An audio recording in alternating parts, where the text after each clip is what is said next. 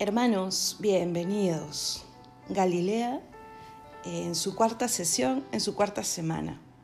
Sigue avanzando el tiempo de Pascua y estamos ya casi casi a puertas de la ascensión del Señor y luego celebraremos Pentecostés.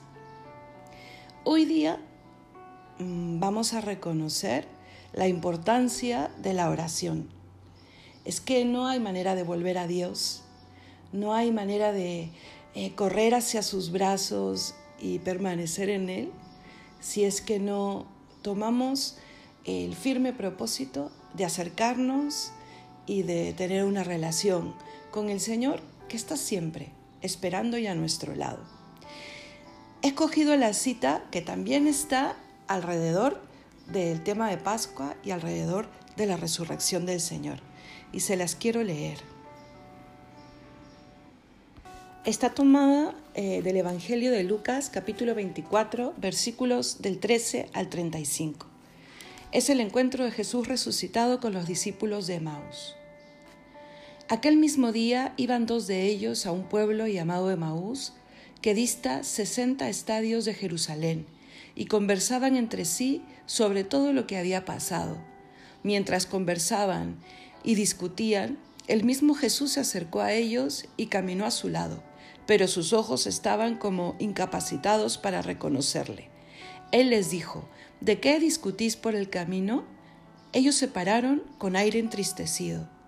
Uno de ellos, llamado Cleofás, le respondió, ¿Eres tú el único residente en Jerusalén que no sabe las cosas que han pasado allí estos días? Él les dijo, ¿qué cosas? Ellos le dijeron, lo de Jesús el Nazareno que fue un profeta poderoso en obras y palabras delante de Dios y de todo el pueblo. Cómo nuestros sumos sacerdotes y magistrados le condenaron a muerte y, y le crucificaron. Nosotros esperábamos que sería Él el que iba a librar a Israel. Pero con todas estas cosas llevamos ya tres días desde que esto pasó. El caso es que algunas mujeres del las nuestras, nos han sobresaltado porque fueron de madrugada al sepulcro y al no hallar su cuerpo, vinieron diciendo que incluso habían visto una aparición de ángeles que decía que él vivía. Fueron también algunos de los nuestros al sepulcro y lo hallaron tal como las mujeres habían dicho, pero a él no le vieron. Jesús les dijo, oh insensatos y tardos de corazón para creer todo lo que dijeron los profetas. ¿No era necesario que el Cristo padeciera eso para entrar así en su gloria? Y empezando por Moisés y continuando por todos los profetas, les explicó lo que había sobre él en todas las escrituras. Al acercarse al pueblo a donde iban, él hizo ademán de seguir adelante, pero ellos le rogaron insistentemente, Quédate con nosotros, porque atardece y el día ya ha declinado. Entró pues y se quedó con ellos. Sentado a la mesa con ellos, tomó el pan, pronunció la bendición, lo partió y se lo iba dando. Entonces se les abrieron los ojos y le reconocieron, pero él desapareció de su vista. Se dijeron unos a otros, ¿no estaba ardiendo nuestro corazón dentro de nosotros cuando nos hablaba en el camino y nos explicaba las escrituras? Y levantándose al momento, se volvieron a Jerusalén y encontraron reunidos a los once y a los que estaban con ellos, que decían, es verdad, el Señor ha resucitado y se ha parecido a Simón. Ellos, por su parte, contaron a Simón lo que había pasado en el camino y cómo lo habían conocido al partir el pan. Es palabra de Dios, hermanos. Y vamos a ver cómo, cómo en todo este encuentro se da como un pequeño esquema que nos enseña a orar. Primero, el Señor siempre toma la iniciativa. Es el que se acerca a nosotros. No fuerza, espera, ¿no? Los discípulos de Maús eh, caminaban y ya se cuestionaban sobre Jesús. Es importante por eso ponerse en pie para buscar a Dios, tener esa actitud de de alguna manera, mm, responder a su invitación. Por ejemplo, ahora, ¿no? Tú puedes responder a la invitación que te está haciendo el programa de Galilea para ponerte en pie y escuchar a Jesús, porque finalmente es Él que se vale de cualquier medio, grande, pequeño, eh, sabio o, así tan torpe como este, para decirte, ven, yo te espero. Lo que dice pues Mateo 11, 28, vengan a mí, que soy manso y humilde de corazón. Luego vemos que el Señor escoge la manera de entrar en nuestra vida, porque eso hizo con ellos, ¿no es cierto? Eh, entra a la conversación, por supuesto que sabe lo que ha pasado, es Él Jesús de quien están hablando, pero Él escucha y escucha con claridad, camina con nosotros, a veces muy silencioso, a veces es más claro, pero está siempre y espera paciente. ¿Qué cosa vivían los discípulos? Estaban envueltos en el desánimo, en el desaliento. Y a veces, hermanos, eh, es la primera manera que tiene Satanás de alejarnos, el desaliento, esto que nos hace pensar que ya no podemos más o que la situación no va a cambiar. Es lo que les pasaba a los discípulos de Maús. Y cuando uno está envuelto en esas tinieblas es muy difícil reconocerlo. Prácticamente nos incapacita. Ellos tenían mucha pena, mucha pena, pero no debemos dejar que esa pena nos haga ciegos. Gracias a Dios los discípulos de Maús dejaron entrar a Jesús en su conversación, en sus vidas, y le escucharon, ¿no? Por eso lo que yo les puedo decir es confiar, confiar, no tener miedo. Y con este salmo, el 56, tú puedes eh, decirle al Señor que te saque del temor. El salmo dice, el día en que temo, en ti confío. Pero tú puedes poner entre una frase y otra aquello que temes. Por ejemplo, el día en que temo mm, el abandono de tal persona, en ti confío. Y continuar, ¿no? En Dios cuya palabra alabo, en Dios confío y ya no temo. ¿Qué puede hacerme un mortal? Eso ayuda, hermanos. El Salmo 56, del versículo 4 al versículo 5. ¿Ok? Y recuperar el valor. Porque Él escucha. Y es lo que seguimos viendo en el, en el pasaje de Maús, con paciencia. Y me atrevería a decir que hasta con ternura, porque Él lee los pensamientos, pero igual nos quiere escuchar, se interesa por lo nuestro. Lo que dice San Pedro en la primera carta, ¿no?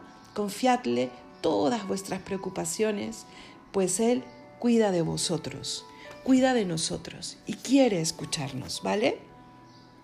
Luego vemos a los apóstoles que ya empiezan a tener un diálogo eh, más sincero con Jesús empiezan ellos a contarle, especificando ¿no? qué esperaban y qué temían. Siguen mostrándose entristecidos y sin esperanza. ¿Te identificas? Es, es, es lo que muchas veces nos ha pasado. Pero el Señor, una y otra vez, en muchos momentos de la Sagrada Escritura, nos dirá que tiene que ser la esperanza la que nos tenga alegres, en Romanos 12:12 12, el, apóstol San Pablo lo dirá claramente, que la esperanza os tenga alegres, sed constantes en la tribulación, perseverantes en la oración. Perseverar, perseverar en el trato con Dios, perseverar en contarle a Él y confiar en Él todas nuestras cuitas.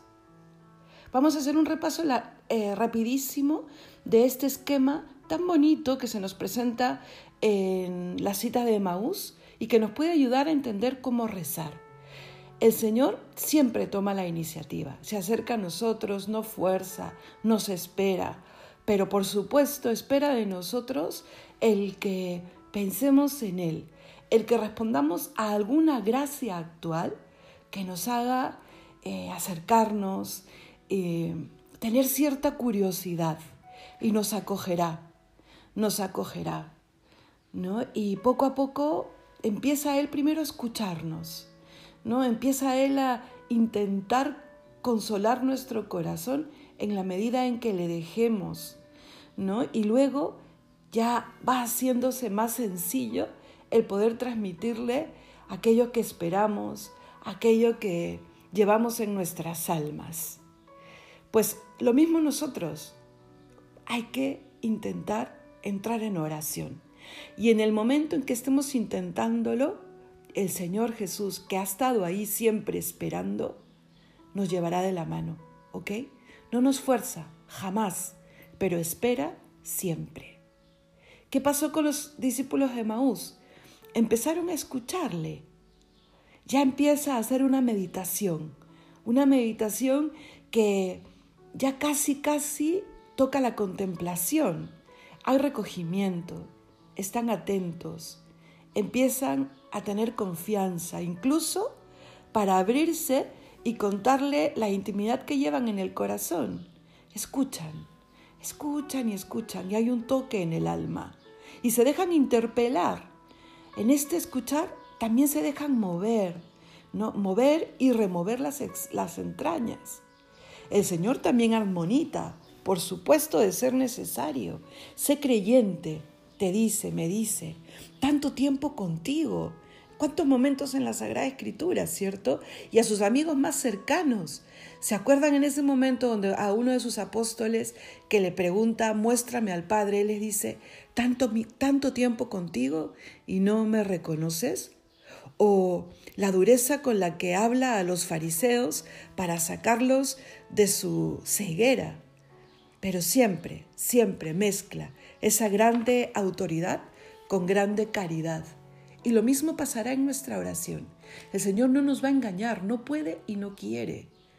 Pero lo que sí hará es hablarnos con suma ternura, incluso en los momentos en donde la verdad que nos muestra mmm, golpee de alguna manera nuestra manera de estar viviendo, eh, golpee de alguna manera el pecado que debemos dejar y que debemos dejar ya, ya estaban los discípulos de Emaús completamente eh, absortos en la presencia de Dios. Quédate, Señor, quédate con nosotros. Me recuerda a Hagamos tres carpas. ¿Se acuerdan? Hagamos tres, hagamos tres carpas que experimentaron los apóstoles más cercanos ahí en el monte Tabor. Están en profunda presencia del Señor. No tenemos eh, esa sed en nuestra alma de conocer esa profunda presencia del Señor. Mira, es que no tienes que ser santo, no tienes que ser perfecto para que el Señor se muestre, te muestre su corazón en su presencia. Anímate de verdad, siempre te lo diré, una verdadera oración. Y si ya eres una persona que ora, ¿por qué no? ¿Por qué no Dios te puede regalar una mejor oración. Con sencillez, tiende tu mano, abre tu corazón. Y es en ese momento en donde le reconocen. Es que también, también pasa. Le reconocemos que estuvo siempre cerca. Le reconocemos que es el amor de los amores, el que nunca te pondrá tiempo, el que nunca te pondrá trabas, el que nunca te dirá, mira, apúrate porque tengo poco tiempo para ti, el que nunca el que nunca se cansará de ti, es el que está siempre esperando, el que entiende que a veces no sepas cómo hablarle, porque no te alcanzan las palabras. Y mira, la mejor oración, la eucarística, ahí le reconocieron. ¿Qué dice eh, la cita? Le reconocieron al partir el pan.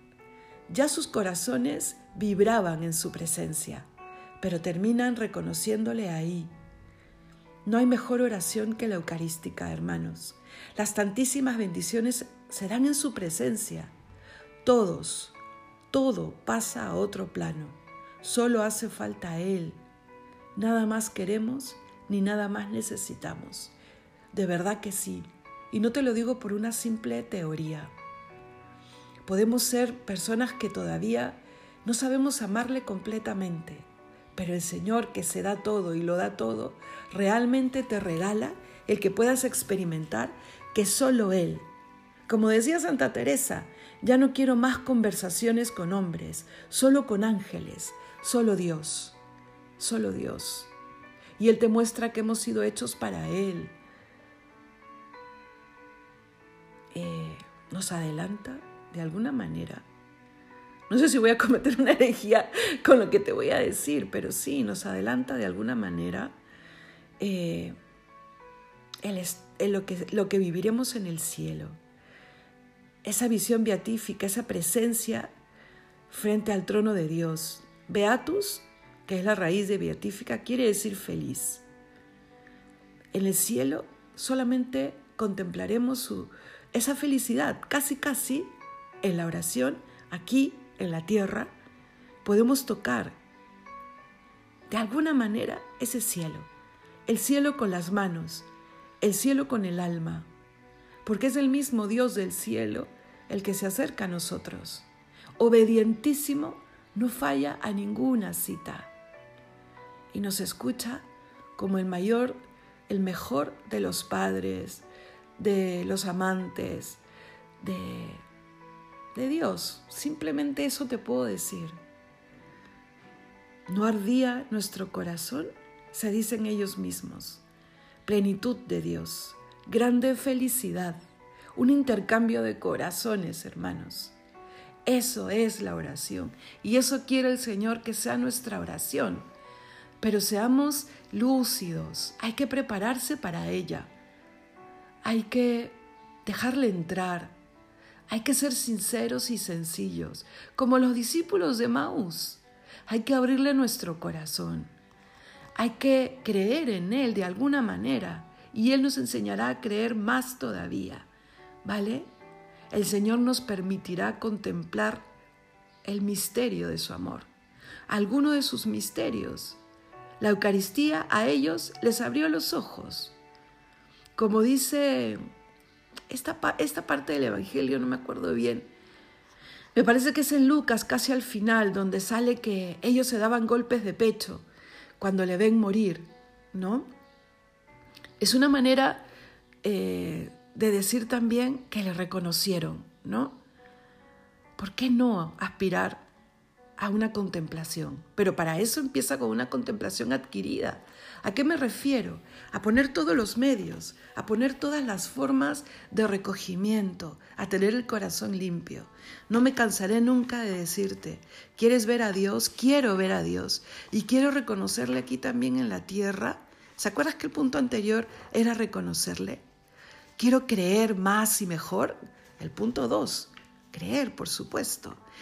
Pues vuelve, vuelve, vuelve a empezar y la mejor manera de volver a empezar es con un corazón limpio. Es que le tienes ahí, a la distancia de un acto de contrición bien hecho, del sacramento de la confesión. Quiero que arda mi corazón en su presencia. Yo también quiero eso. Yo también quiero que el Señor esté siempre en mi vida. Él quiere organizar nuestras ideas. Él quiere limpiar nuestro corazón contemplarle. Bienaventurados seremos. ¿Y qué pasó luego con los apóstoles de Maús? Es que lo que dice el Evangelio, se pusieron en camino en el momento. Era de noche, ¿se acuerdan? Por eso le dicen a Jesús que se queda, pero no esperan. Ese es el fruto de la verdadera oración. Me pongo en camino de inmediato, en el momento, para retomar aquello que había dejado, para dejar esa mala vida, para pedir perdón a la persona que ha ofendido. ¿Cuántas veces nos reconocemos ofendiendo a aquella persona que tal vez lo dio todo por nuestra educación, por nuestra formación? Hay que volver a empezar, de inmediato. Y se juntan los discípulos de Maús el tomar medidas sobre sus vidas de inmediato y además el dar testimonio. Porque llegaron donde los apóstoles y dieron testimonio con gozo, con fuerza y con conciencia de la misión. Espero que de alguna manera te haya servido este esquema de los discípulos de Maús que a mí me encanta, me encanta ese encuentro para poder comprender cómo Dios te espera en la oración y cómo puede ser tu oración también. Te dejo en la especificación de este video las citas de esta semana. ¿Ok? Y para los que no pueden acceder a, la especificación por algún motivo, se las dicto rápidamente. Lucas 24, del 13 al 35, que es justamente esta, la cita de Maús. Lucas 24, del 1 al 8. Marcos, del 10, Marcos 16, del 10 al 13. Mateo 11, del 28 al 30. Primera carta de San Pedro 5, del 5 al 11. El Salmo 56, hermoso salmo. Juan 21, del versículo 15 hasta el final del Evangelio, al versículo 25. Y por último, el libro de los Hechos de los Apóstoles, capítulo 2, versículos del 1 al 13. Que Dios los bendiga y que tengan una semana muy bendecida.